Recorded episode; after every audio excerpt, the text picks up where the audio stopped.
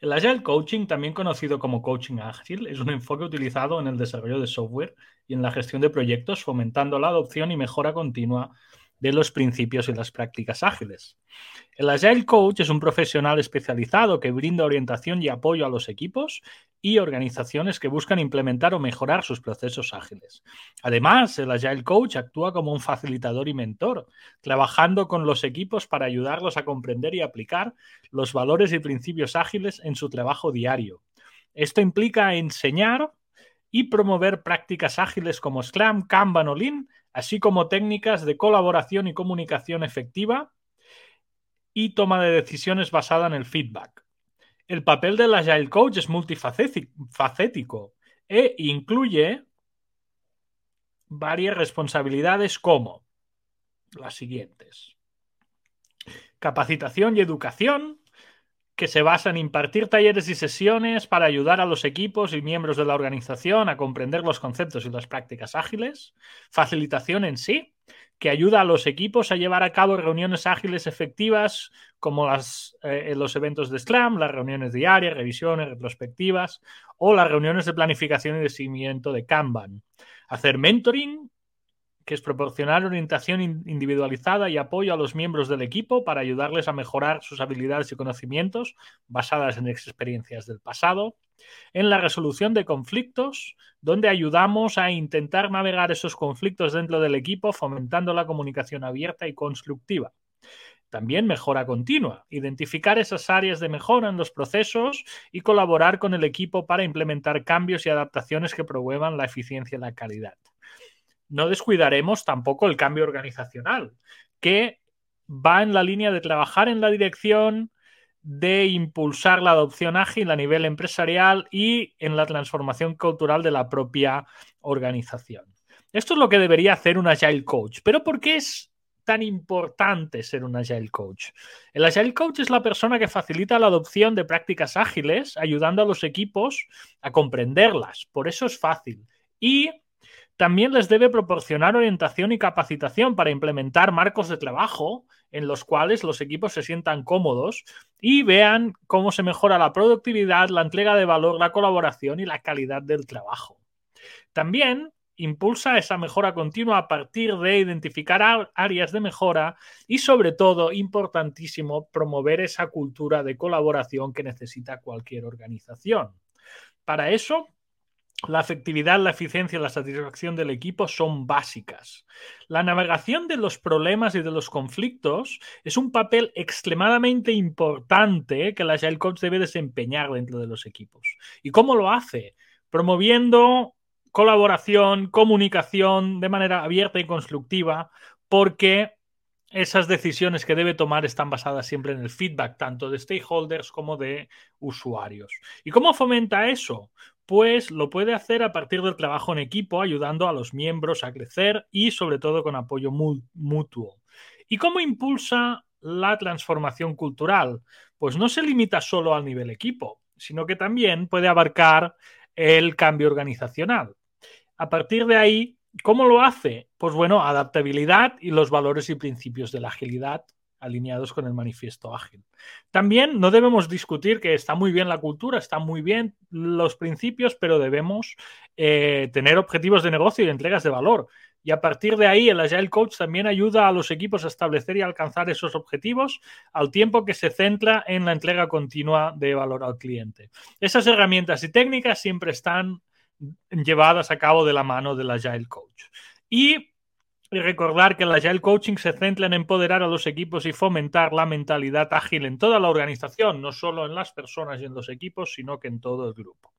Y para finalizar, es importante saber que el Agile Coach facilita la adopción de estas prácticas ágiles, aparte de promover la mejora continua, intentar navegar problemas y conflictos, fomentar la colaboración y el trabajo en el equipo. Así que el Agile Coach es el principal valedor e impulsor de la transformación cultural y también la persona que lidera y apoya el logro de objetivos y entregas de valor. Todo esto es lo que un Agile Coach debería contribuir a aumentar tanto en eficiencia, calidad y satisfacción del equipo y del cliente. Soy Guillermo Hernández Sola, soy consultor de negocio Soy Agile Coach y esto es la hora de Agile 611 y os damos la bienvenida.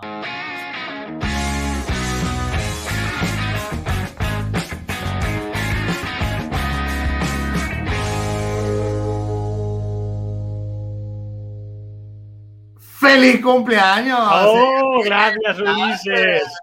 Es mi primer episodio con 40 años. ¡Áchate! un, un, es hoy, es hoy. ¿Qué te puedo decir? Por supuesto que soy. No Espera, que te vuelvo, a, te vuelvo a poner la música porque te has descuidado una cosa de decir también.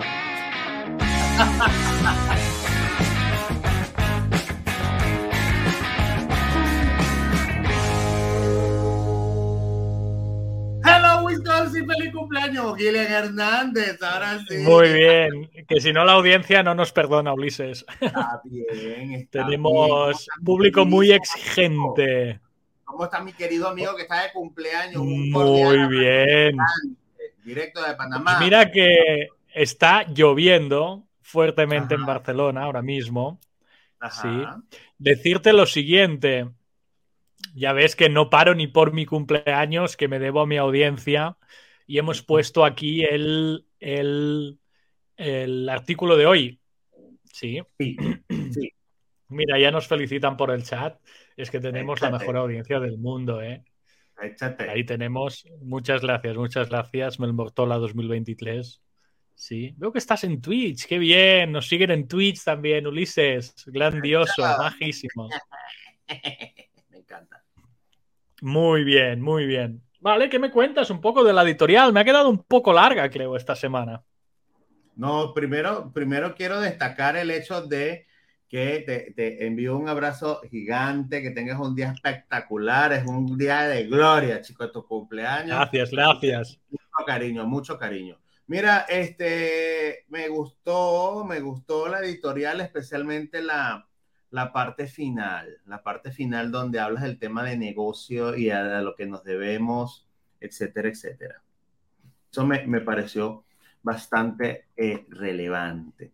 Y, y, y, bueno, chicos, que, que el, el, tema de la Agile Coach, como yo a mí me gusta decirle, esto es un, es un tema interesante porque muchas veces los Agile Coach son como los conejillos de India, que ni son conejos ni son indios. Entonces, eso requiere discusión. ¿Y eso por qué lo dices? Desarrollamelo un poco, a ver. Porque de alguna u otra manera, un, cuando tú ves el marco de competencias de un Agile Coach, eh, te no, no, puedes notar, digamos, la gran variedad de opciones y de, digamos, de divergencias posibles que se puede tomar. Y como todo en la vida, eso es muy bueno y es muy malo. Es muy bueno porque hay muchísimas oportunidades y, y un Agile Coach puede, puede de alguna manera influenciar o generar impacto desde cualquier sitio de una organización. Pero también puede ser muy retador porque no necesariamente hay un cuerpo de conocimientos eh, digamos, formal o estandarizado. Entonces tú puedes tener una formación de Agile Coach o alguien se puede autodenominar Agile Coach y no hay nada que, que, que, que lo, que lo gestiona, que lo co controla, que lo administra, no, no informa. Yo me autopercibo Agile Coach y lo soy. eso, eso lo, soy me, lo, lo noto, ¿no? Claro. Y no hay un desarrollo profesional, no hay nada de ese estilo detrás, ¿no? Sí, sí, sí, sí, sí, sí, sí. Entonces eso se, se, se, se puede volver eh, complicado. Sí. Muy bien, era un poco la línea, ¿no? Desarrollar un poco esa profesionalidad en el papel del Agile Coach, que va, va, muy buscada. Muy bien, hemos comentado ya la editorial. En el chat podéis ir poniendo preguntas que vamos a, a contestar muy amablemente en el directo. Sí. Y me gustaría también decir que cambiamos de tema, Ulises. Tengo, te he traído ¿Eh? otra cosita.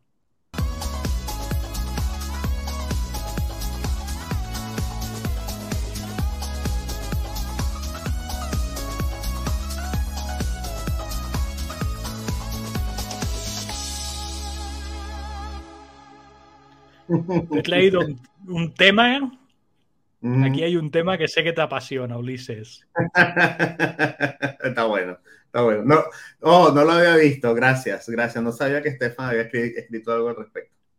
Es, tiene días, ¿eh? Tiene 10 días. Fíjate que tiene 10 días. Yo tampoco lo había visto, pero como he visto una persona hoy cuando hacía el guion en LinkedIn hablando de esto, digo, a ver si hay alguna fuente así potente y, y bueno, he encontrado esto. ¿Qué me puedes decir en general, no solo de este artículo, eh?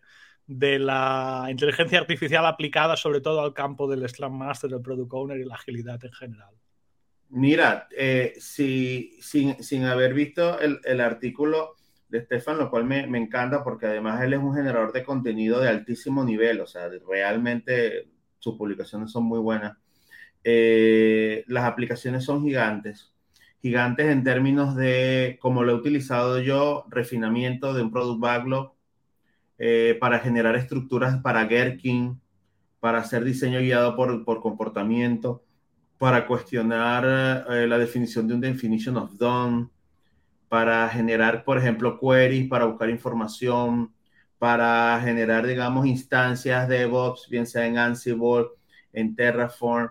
Ayer probé, pero muy poquito, porque vi un artículo de otro, de un especialista, que me encantó, Gillen, que estaba generando diagramas BPM, BPM que sabes que es todo un tema porque hay tantas reglas y el hombre hizo una, un, un script, un, en este caso un, un, prompt, y estaba diseñando, estaba diseñando literalmente en Visagi con el uso de ChatGPT. Y yo decía, qué, qué brutal.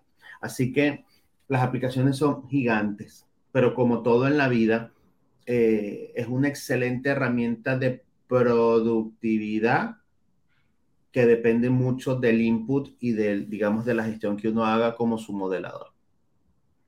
La pregunta, porque tú y yo estuvimos en un face-to-face de Sclamor, y fue uno de los temas que salió más, digamos, recurrentemente. Sí. La pregunta que te lanzo es, ¿tú crees que el día de mañana habrá Slam Masters y Product Owners 100% artificiales? Mm, es interesante. Yo creería, yo creería que a, nivel de proxy, tal vez, como proxy en determinadas condiciones. Por ejemplo, eh, si yo soy Scrum Master y quiero mejorar la calidad del código de mi equipo y no necesariamente yo soy un especialista, sí me puedo surtir de lo que ChatGPT me haga saber o cualquier inteligencia artificial al respecto, Copilot, cualquiera de las que están disponibles por ejemplo, para mejorar la calidad de código, sí lo veo.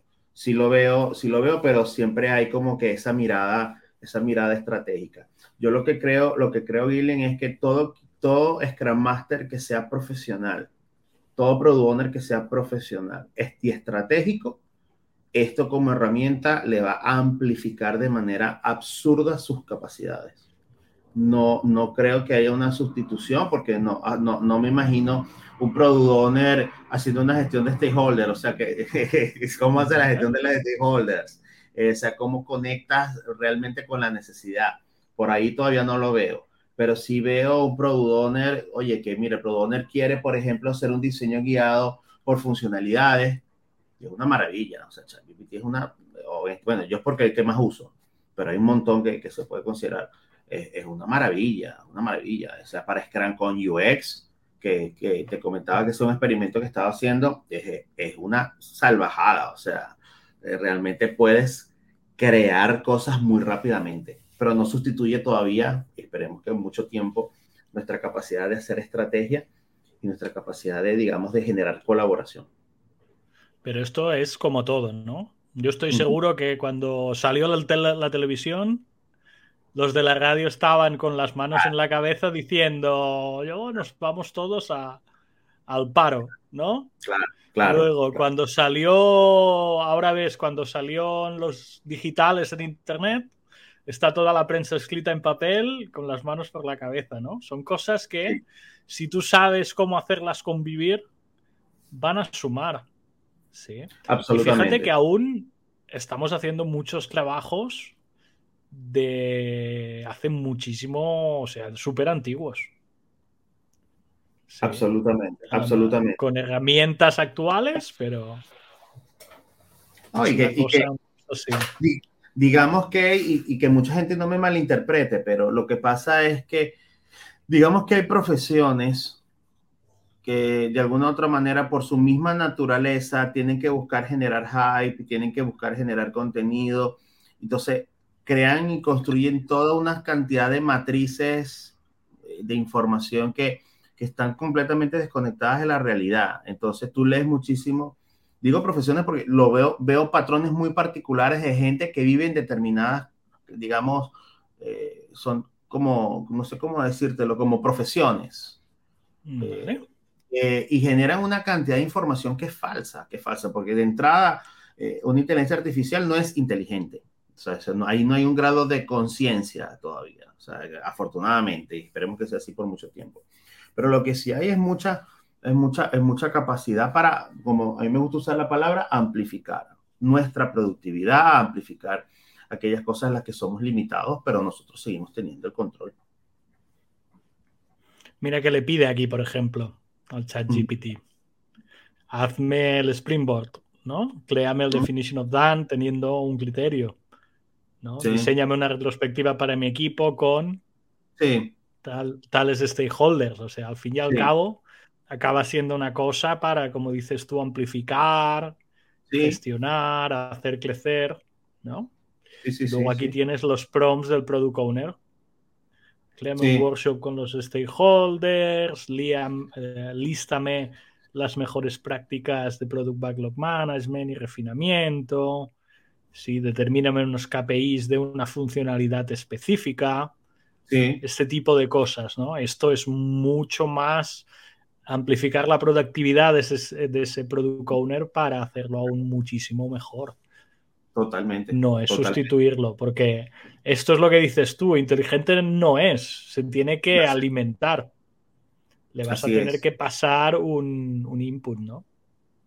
Sí, totalmente, totalmente. Eh, digamos que yo, yo, lo, que yo les, lo que les trataba de explicar en esto que hace referencia en el, en el face to face de, de, de, de lo que yo les, les, les quería tratar de decir era que desde una perspectiva organizacional, en mi opinión, esto es un value stream management. O sea, no es que tú tienes una inteligencia, entonces ella va a andar al garete y nosotros, nosotros, todo el mundo lo va a utilizar al garete. Y no, no, no funciona así porque aquí hay un tema de seguridad, hay un tema de consumo de información, hay un tema de exposición de la información, hay un manejo de hipótesis, hay un manejo de cantidad de cosas. Y además recuerda que las inteligencias artificiales eh, de alguna otra manera este, alucinan. O sea, ese es un fenómeno que es real. Me encanta el, concepto. Sí, sí, sí, sí. La, la, la, la Recuérdate que yo tuve la suerte de estudiar en la, y sigo, lo que lo tengo como a medias en, en, la UBA, en la Universidad de Buenos Aires, que, que, que allí es top, top of, top of Latam al menos, en, en temas de inteligencia artificial. Y, y ese es un fenómeno que es bien conocido, que qué es lo que pasa, que al menos puedo, darte un valor medio equivocado, porque depende mucho de, un montón de factores, pero para simplificar, puede haber al menos un 20% de información que se puede generar que no tiene ningún fundamento. Y, el, y, eso se, conoce como, como alucinación. O sea, depende, de la, por ejemplo, de la alucinación que la, que la que tú tienes disponible. A veces yo leo, que también me parece, mm, o sea, no, no, lo, no, lo, no lo digo ahí en LinkedIn porque no voy a entrar en ese hate, pero a veces... A ver, a ver, no, hate, hate, tenemos que estar para el hate, Ulises, siempre. Pero a veces leo también unas críticas que tú dices que, que, que, que, que liviandad, por no decir otra palabra, donde dice, no, ChatGPT no funciona, le pregunté esto y me respondió esto, jajaja, ja, ja, mira cómo se equivoca. Hey, eh, te puedo asegurar que la interacción que estás teniendo es muy pobre. Es muy pobre porque de entrada, por ejemplo, los prompts tienen un, concepto que tú tienes que preconfigurar, que es la temperatura, por ejemplo. El grado de temperatura en una inteligencia lo que te dice es hasta qué punto la inteligencia se, se humaniza en los patrones de respuesta. Entonces tú, por ejemplo, si tú aumentas la temperatura, le das más calor, entonces ella se vuelve mucho más creativa y más poética y más romántica. Si tú lo manejas, por decirte, un valor de los N que tú puedes configurar. Entonces, si no es lo mismo utilizar una inteligencia pública a que tú consumas la inteligencia, crafte, le craftes las reglas, la alimentes con la información que tú, que tú realmente conoces, que, que validas, y, y, es maravilloso, o sea, realmente, es realmente muy poderoso. Eh, por decirte un ejemplo, yo puedo, yo puedo en el contexto de Scrum, por decirte, porque tú preguntas sobre Scrum desde el punto de vista abierto y puede salir cualquier cosa. Pero cuando yo le digo a, a, en la que, por ejemplo, la que utilizo yo, este, mira, yo necesito que te impersones desde Scrum.org y quiero que tus fuentes fundamentales de respuesta sean tomadas de estos libros. Entonces, utiliza el libro de Gunther, utiliza el libro de Barry, utiliza el libro de Ockerman, utiliza esta información de Oherman. Entonces, ella, tú le das la estructura y entonces considera todos los elementos de los límites de autogestión, por darle un nombre escrumístico, a la inteligencia. Entonces, ella es capaz de estructurar sus contenidos desde esos límites que yo les estoy dando, por ejemplo.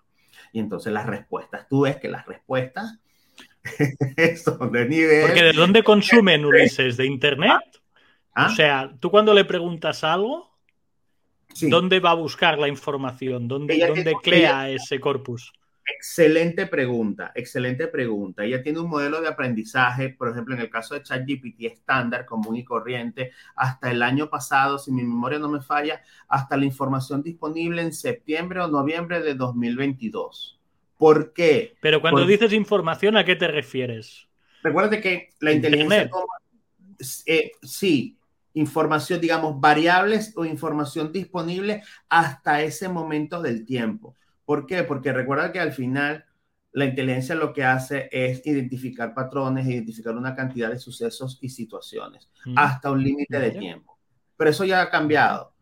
en el uso común y corriente hay un límite de tiempo y, o normalmente la inteligencia te va a hacer saber, o en este caso el algoritmo te va a hacer saber, mira, yo estoy a esta línea de tiempo. Pero eso ya tú lo puedes, lo puedes sortear porque, por ejemplo, ya las versiones de ChatGPT actuales te permiten conectarte a Internet de manera directa. Entonces tú puedes consumir información en tiempo real inclusive. Inclusive. Yo en estos días hice un experimento con, con un banco eh, por un tema de, de, un diseño de tarjeta de crédito que también lo mostré, que creo que te comenté, y yo estaba consumiendo la información directo de la superintendencia. Y, estaba, y lo estaba haciendo desde, directamente desde el pronto, o sea que no es que yo estaba descargando el archivo, no, no se pudiese hacer. O sea, se pueden hacer cosas realmente, realmente chéveres, pero como todo, Killian, evidentemente, toda persona que ya, toda empresa que ya tiene una cultura de excelencia técnica, que ya tiene una cultura de seguridad, que se le permite, hay procesos de descentralización para la toma de decisiones, la inteligencia artificial los va a, los va a volver otro level, otro level, es otra discusión. Pero si en la empresa seguimos teniendo dificultades para un pase de producción, Mm. que, no, no, puedes usar eh, puertos USB porque me vas a robar las cosas, como si no le pudieras tomar una foto. Eh, no puedes usar USB, eh, la, la, información está centralizada en dos o tres personas. Bueno, evidentemente la inteligencia lo que va a generar es aún mayor caos. Un caos aún mayor problema, claro. Bueno, navegar la incertidumbre, ¿no? Así mismo. Ahí estaremos. Vale, Ulises, te tengo más temas. Tú sabes que yo te traigo más temas siempre.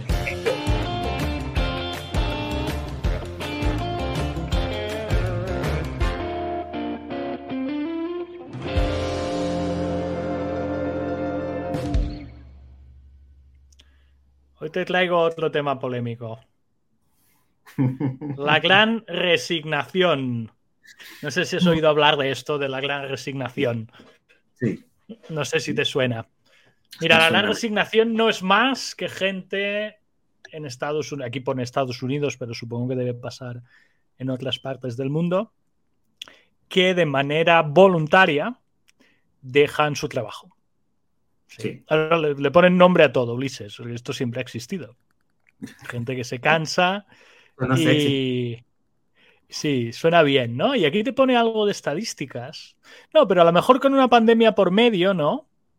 Se, se amplifica, ¿no? Pero fíjate, mira, la, resignación ve un récord. O sea, lo que sí que les resaltan es que hay un crecimiento de 4.5 millones de trabajadores que se van de su trabajo voluntariamente en 2022, ¿vale? Que es el 3% más o menos de la población activa. ¿Vale? Eh, globalmente dicen que pues eh, el 20% está considerándose cambiar de trabajo de aquí a final de año, ¿vale? Y que en todo el mundo más o menos es un 5 o 6%, o sea que ha crecido bastante también, ¿vale? Fíjate también que hay la evolución aquí en la pandemia, que pasó en Europa, te ponen un poco que es lo mismo, pero ¿qué ha visto la gente? Que eh, la pandemia nos ha abierto los ojos a muchos, ¿sí? sobre todo a nivel laboral, y aquí una de las cosas que empieza a valorar más la gente es la manera de trabajar y cómo trabajan, ya que dedican el tiempo. ¿sí? Y está bien este, este ejemplo porque yo siempre le digo a la gente que no son un árbol clavado en una organización, no van a calentar una silla, sino que van a aportar, ¿vale? Y parece que esto se está levantando en muchas mentes, ¿no? Y aquí te pone más cositas, ¿sí? La flexibilidad del trabajo con tu vida personal, el estar quemado en el trabajo, ¿no? Eh, que no te aprecien en el trabajo y que no tengas propósito y que tu cultura, pues bueno, empiece a ser tóxica, que es lo que te lleva a replantearte el trabajo, ¿no? Y aquí les habla un poco para que cómo mantener que no se te vaya la gente y le dice un poco que desarrollar las habilidades que deben tener para ese, ese puesto de trabajo pues es, es vital, ¿vale? Eh, yo esto lo estoy viendo en Barcelona, sí que es la realidad que más sigo. Estoy viendo a mucha gente pues que se está cambiando de vivienda, que se está cambiando de trabajo, siempre pensando en sobre todo pedirle a la gente hacer trabajo o teletrabajo, no ir todos los días a la oficina. No sé si la realidad que estás viviendo tú en Panamá es similar a la del artículo o están volviendo al trabajo otra vez, digamos, más clásico, que es ir a la oficina. ¿Cómo está, cómo está evolucionando en, tu realidad, Ulises? Creo que, creo, ojo, voy a hablar desde, desde lo que veo, que no significa que sea lo correcto, ¿ok? Te voy a hablar desde, desde mi burbuja, porque no, no tengo ese, ese nivel de detalle en el caso de Panamá, pero lo que, lo que yo, lo que yo identifico o lo que me doy cuenta es que hay una diferencia muy marcada en el estrato social, eh, digamos, y en las capacidades. Por ejemplo, las personas, las profesionales que son bilingües, trilingües, acá en Panamá, mm. que de alguna manera trabajan o han, tenido una carrera, digamos, desde una universidad eh, relativamente seria, etcétera, eh, lo tienen muy mm. claro y evidentemente su, su, su negociación eh, voy a buscar es eso. De acuerdo contigo. He tenido sesiones de coaching ejecutivo, sí he tenido sesiones de coaching ejecutivo donde hay una preocupación real de personas que se están conflictuadas por no saber si dejar su carrera, porque ya disfrutan carrera, directamente, la carrera. Sí, cuando dices carrera, porque recuerda que una persona que se desarrolla en una empresa tienes tu profesión, pero también tienes un desarrollo de carrera. Es decir, la persona entró como analista, pasó a gerente, después a gerente senior, ahora es director o directora, va a vicepresidente. O sea, ahí hay una carrera dentro de la organización. Por eso digo, te estoy hablando del grupo especialmente eh, que son transnacionales. Eso te comento porque he tenido un par de sesiones de coaching ejecutivo y el tema ha sido ese. El tema es como ese sentimiento de, de, de quiero, vivir mejor con mi familia, o sea, quiero estar en mi casa, quiero poder hacer esto, quiero poder hacer esto otro, eh, muy marcado. En el, del otro, de, en el otro extremo, lo que me encuentro son personas que digamos que no han tenido esa oportunidad de poder invertir tanto más en su educación y, y, por ello, y por ello hay muchas personas que se ven de alguna otra manera relativamente obligadas a a, tener que condiciones de trabajo donde hay obligatoriedad de, presencialidad y tal. Eh, Domingo hace un comentario allí que me, que me parece interesante. Yo creería que es, muy atomizado y, depende mucho de tu ingreso y de tu preparación. Eh, la economía acá, hasta donde yo entiendo, es de pequeña y mediana industria, no son grandes empresas, con lo cual tú puedes ver que además es una economía que es transaccional, que es muy hacia servicios. Entonces, la presencialidad es relativamente, importante. Claro, pero depende qué servicios, Ulises. Sí, total, total, total. Pero es que en general, en general, a menos que tengas unos niveles de digitalización altísimos, Gilen, eh, van, a, van a pedir mucha presencialidad y si hay mucha gente muy cuestionada al respecto. Pero, pero ¿cómo haces? O sea, Eso ¿cómo, ¿cómo, haces? O sea, yo quiero realmente estar en mi casa, pero es que en la empresa no me dejan y donde me cambio puede irme hasta peor. Yo tuve una sesión de coaching, en serio, en estos días, literalmente. Basada en esto. Donde la persona le ofrecieron de todo, le ofrecieron de todo, este, eh, para que se cambiara de empleo, la persona se cambia de empleo y cuando llega es un total engaño, total engaño y realmente trabajar con una persona para que, digamos, libere ese sentimiento de culpa y que realmente entienda que lo engañaron, porque nadie expresó eso, puede ser un tema. Y uno de los grandes elementos de, de esto era el, el, poder estar presencial, pero cuando le dijeron, bueno, sí, éramos presenciales, pero ahora queremos volver. Éramos presenciales y ahora queremos volver a ser presenciales o a ser remotos, Ulises. No, éramos remoto, la oferta fue desde remoto y cuando la persona se incorporó, salió de un muy buen empleo y entró en este, ahora le dijeron, no, mira yo, que necesitamos que ahora todos estén presenciales. Entonces, eso puede generar. Claro, claro, claro. Claro, puede generar temas. Lo que comenta Domingo a mí me hace mucho sentido. No solo la banca, la, hay mucha industria.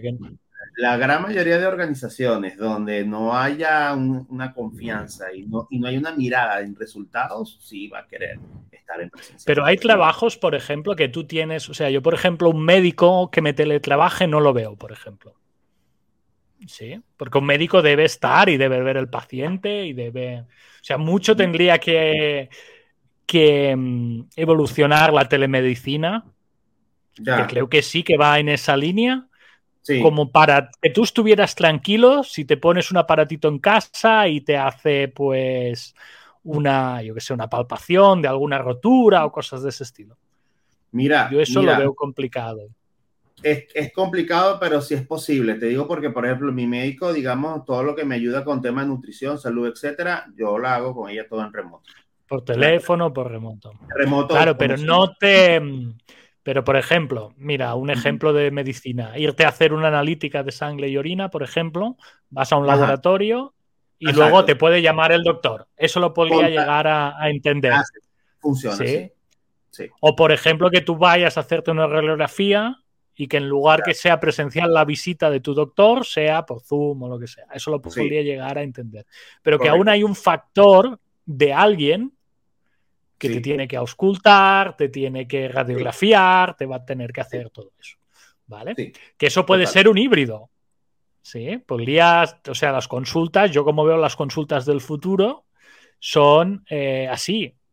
O sea, serán como granjas de médicos donde tú pasarás como vas a comprarte ropa, ¿sí? Y luego los tendrás, eh, lo único que será presencial, seguramente, y cada vez a menos, es la intervención quirúrgica, por ejemplo. Que eso seguramente te lo acabará haciendo un robot. O sea, tú y yo lo vamos a ver. A mí me va a acabar apurando robot en mi vida, seguro. Sí. Eh, pero yo, por ejemplo, veo trabajos también bastante más presenciales que están perdiendo esa presencialidad. Aquí, por ejemplo, hay un trabajo que nunca perderá la presencialidad, que es el bar. O sea, tú ir a un bar, te tienes que personar para ir al bar, porque delante vas a tener la persona que también está en el bar haciendo eh, la cerveza o la tapa o lo que quiera. Eso seguirá presencial. ¿sí? Sí. Pero, por ejemplo, yo cosas que antes pensaba no hacer virtual, comprar ropa, por ejemplo, ahora cada vez lo hago más. Sí, sí, yo también. Yo también. Y, hay cosas que las haces presenciales un poco por, por hacerlas. ¿no? Me voy a una librería a ver las últimas novedades, me voy a, no sé, a ver una floristería a ver qué flores tienen, ¿sí? Cosas de estas aún vas presencialmente. Sí. Y esto son cosas, claro, esto al fin y al cabo acaban siendo sitios de trabajo. Lo que, lo que yo, lo que yo te, eh, te, escucho e interpreto es que de alguna otra manera todo lo que tenga que ver con ocio o salud, este, el elemento de presencialidad agarra un valor distinto, totalmente.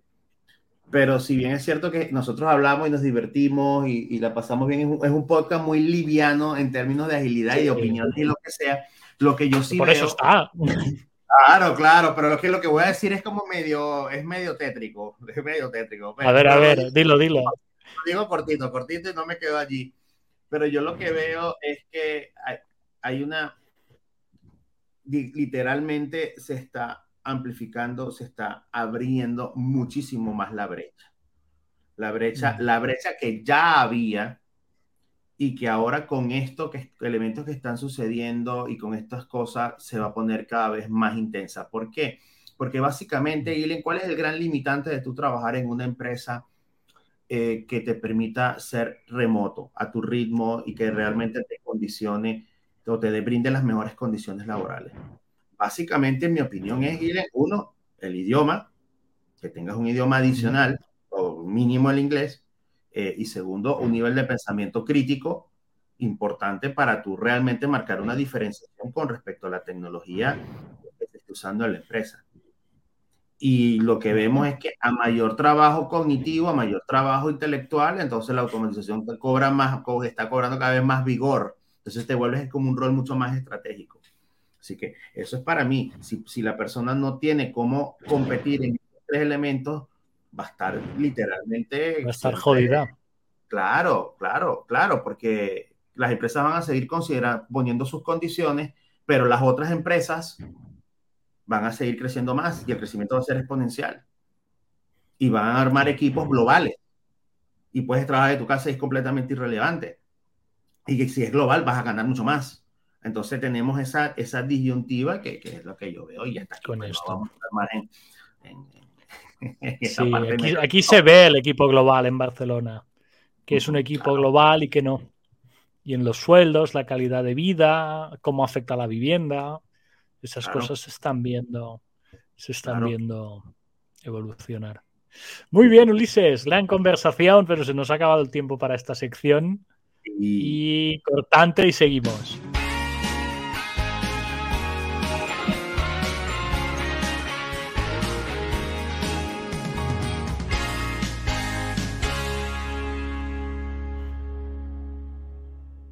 Saltado una preguntita en el chat hoy, Ulises, respecto a la Sí. inteligencia artificial. ¿Es una tecnología emergente o es una herramienta? ambas. Ambas. Es como Kanban, es como Kanban. Kanban, a veces nos pregunta, Kanban es método, tablero, es todas. Y, y ya también. Y ya también, claro, porque Sí. es demasiado gigante. Es demasiado gigante. Es una tecnología. Es demasiado gigante. Es No, no ambas. estoy seguro que sea emergente porque, porque el IA tiene más de, no sé, como 40 años, una cosa así, lo que cada vez es más trending porque está teniendo un salto cuántico. Porque tecnológicamente ahora es más factible, ¿no? Sí, se ha democratizado, en teoría. Pero Bueno, democratizado para algunos, porque son todas propietarias, ¿no? No sé si alguien ha hecho una inteligencia artificial open source por sí, ahí. sí, hay. Creo que- sí, sí, ¿sí? hay. Sí, sí las hay. Sí las hay. eh, y ahí digamos que hay un gran esfuerzo de mucha gente que son como para mí héroes del asunto y heroínas que están buscando de alguna u otra manera generar, generar algo, algo que permita a los que no tienen tanto acceso o no tienen ese acceso poder acceder y poder aprender. Por lo- es lo mismo, lo mismo. Y volvemos al mismo tema, es el mismo tema de la innovación, es decir, es el- el- como el 80-90% de la innovación va para cosas que no son realmente las que verdaderamente necesita la gente, o sea, las que están pasando más necesidad, va, va a resolver elementos de lo que lo pueden pagar, que es menos del 10% de la población. El mismo tema, para Muy bien. de mi ignorancia, oh, no, no es mi campo de, no es mi campo de estudio, pero es lo que leo, lo que, lo que veo, lo que uno ve. Ulises, te traigo otra cosita. ¿Qué pasa? Acabo de poner un cortante, pero no, vamos a dejarlo así. Te voy a traer una cosa que te va a gustar. Ucha, el papá Soderbergh, vámonos. Mira, mira de qué hablamos esta semana. Sí, para los suscriptores publicaré regularmente actualizaciones en las que estamos trabajando para la segunda edición de Redbook Scrum, el arte de hacer el doble de trabajo en la mitad de tiempo. Profundizaremos en los primeros principios de Scrum y generaremos un segundo libro, que es este que te pone aquí, First Principles y tal. Y el nuevo contenido estará disponible para los suscriptores de Twitter. Será asombroso. Vamos a leer comentarios. Creo que es la primera persona que se quiere lucrar de los suscriptores de Twitter. Me ah, ¿no tiene un comentario? No. ¿Cuándo colgó No. esto? El lunes. El- 3.100 no, reproducciones. No, no, no. No tiene nada de comentarios. No, solo que me ha llamado la atención ver esto, que quiere actualizar como sus em, principios de Scrum, Sí, ¿no? está bien, me encanta. Me encanta. Sí. Me encanta, a mí me encanta, me encanta porque está abrazando, creo que eh, es muy coherente en, en, su concepción de la velocidad. Que estemos de acuerdo Sí. no es otra cosa, pero me parece muy coherente lo que está diciendo. Que lo lleva por aquí. Vamos a chafardear el libro. Voy a clicar Sí. al libro y vamos a ver Limpa, primeros principios de Scrum. Y voy a compartir el libro para ver. Eh, eh, le he dado a compartir, perdón. Aquí está el libro. Vamos a leer 8 dólares el libro. Eh, ¿Quieres ser un mejor Scrum Master? ¿Quieres mejorar la productividad del equipo? ¿Quieres hacer una diferencia en el mundo? Pues así tienes que aprender los principales, los primeros principios en Scrum. Hay gente que dice que estos insights han cambiado su vida o que les ha retornado la vida. Mm. ¿Estás preparado para hacer el cambio? Pues lee este libro. Otra cosa no, Ulises. Otra cosa no, pero un tío potente en marketing, ¿eh? Ah, sí. pongo el libro en el chat. Sí, sí, Esto es de las cosas que más me sorprende, lo bueno que es haciendo marketing este hombre. ¿eh? Es realmente bueno. Sí, sí, sin duda. Pónmelo que lo voy a comprar de una vez. Lo he puesto en el chat. Sí. Cómpralo en directo si quieres. no, no, es broma. Sí, para ver qué es, pero. About the book. Mira, aquí hay algo más de información ya para acabarte de convencer. Cada semana me comentan, me preguntan docenas de veces sobre Scrum, sobre los nuevos product owners y los Scrum Master de cada continente, a excepción de la Antártida. Está muy bien saber que no hay Scrum Masters y product owners en la Antártida. Eh, muchas de esas preguntas no pueden ser contestadas si no vamos directamente a los principales principios. Esto quiere decir que necesitas entender la física, la biología, la evolución y la psicología para hacer Scrum bien. Anda, toma. Sí. Yo era un. Sí. Yo era un llanero solitario, ¿no? En la Segunda Guerra Mundial, en Vietnam. Joder. I was a wingman of the sole surviving ace from the World War II in Vietnam. ¿Tan mayor es que estuvo en la Segunda Guerra Mundial? Ah, bueno, hay toda una discusión al respecto, pero no voy a entrar en esos bochinches. Porque si estuviera en la Segunda Guerra Mundial, debería ser de, ¿qué? 1920, 1930. ¿Vale? Ahora, ahora lo miramos. Sí. Uh -huh. Sí. Ah, no, perdona, parece que tuvo una conversación con alguien que estuvo en la Segunda Guerra Mundial, pero en Vietnam. Si él estuvo en Vietnam, me, lo, cuadra un poco más. ¿Sí? Él fue un brillante científico, ingeniero y me enseñó muchos de los primeros principios del pensamiento. Fui afortunado para conocer a otra gente potente en física, química, medicina, biología e inteligencia artificial. ¿Sí? De ahí va mucha de mi búsqueda para hacer Scrum hiperproductivo y hacer de ello una historia excitante. En este libro, que comparto mis insights de Scrum y los primeros y el pensamiento de los primeros principios. Ahí también voy a explicar historias de la gente que me ayudó a desarrollar mis principios, más que mis principios, el entendimiento de esos conceptos y creo que el libro me va a ayudar no, creo que este libro os puede ayudar a ser un Scrum Master más efectivo y un Product Owner más efectivo. Qué fuerte, Ulises, me parece todo esto que dice. ¿eh? Tengo Déjame que leerlo. Tiene este hombre, Jeff Sutherland. Ya lo estoy comprando. Mira, pone que es, tiene 81 años. Él nació en 1941. Ahí lo tienes, Jeff Sutherland. Voy a compartirte la página de la Wikipedia de Jeff Sutherland para que veas. Sí, Jeff Sutherland, 20 de junio del 41. Hace 42, hay 82 años en nada. Sí. Ah, mira, fue a la escuela militar. Sí. Y luego, cuando volvió de Vietnam, se sacó un máster en estadística. Fue un profe de matemáticas en el ejército y se sacó un doctorado en biométrica en la Universidad de Colorado. Joder, sí que estudió, ¿no? Ah, o sea, se ha sacado en militar. Es Gran Master, papá. Es un Scrum Master en total evolución, sí, sí. Claro. O sea, en el 95, ¿cuántos años tenía? Si es del 41. 40 y Tenía 54 años cuando inventó Scrum. Graduado de Stanford. Imagínate. No, no, que es brillante, es innegable. Es una cosa totalmente innegable la- lo brillante que es este hombre. Sí. Vamos a chafardear al otro, vamos a chafardear a Ken. Aquí. American Computer Scientist. Sí, sí, sí. Este es un pelín más pequeño. Vale. Este es un pelín más pequeño. ¿Se lee bien? Sí. Vale, en el 45. Consultor. Mira, trabajó con Jeff Sutherland para formular las versiones iniciales de Scrum.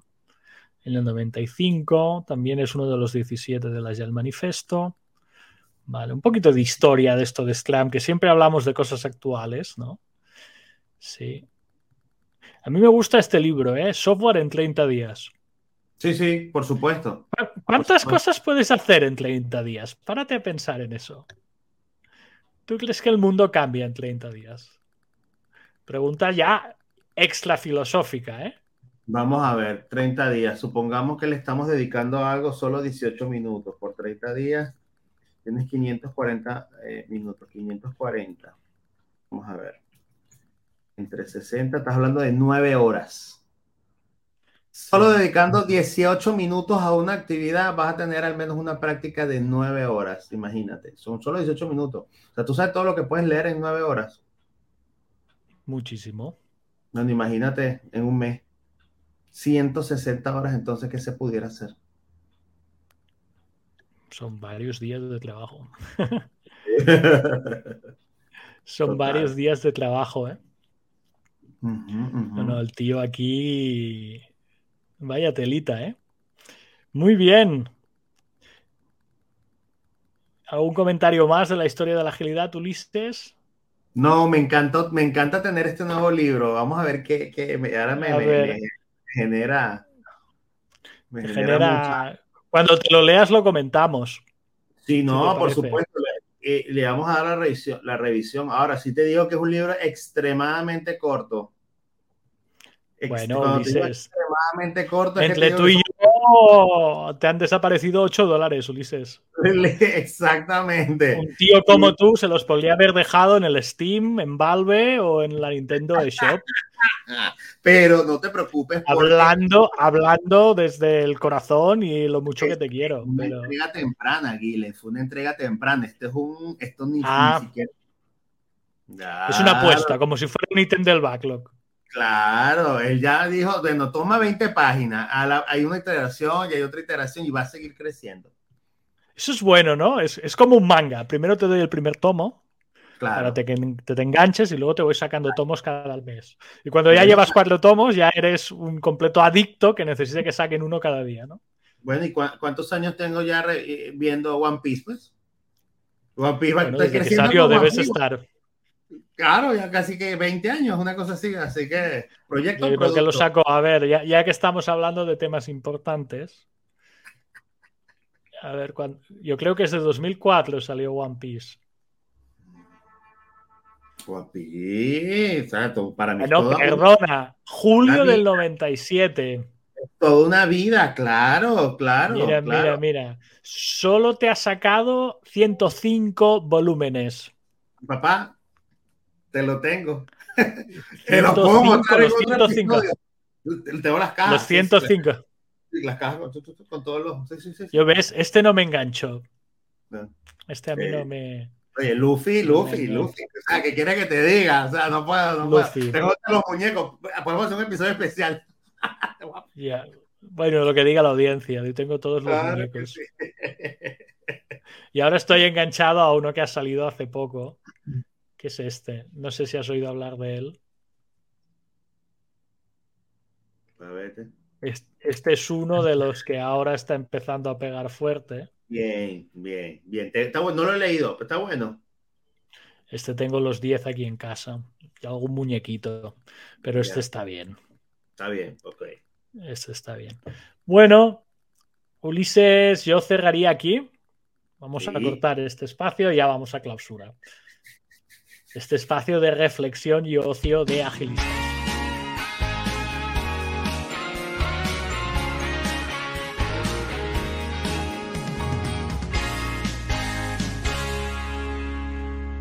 Bueno, ya ves que cada día de podcast nos sentimos más cómodos para explicar nuestras historias. Sí.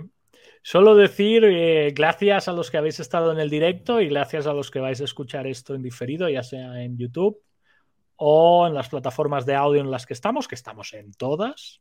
¿sí?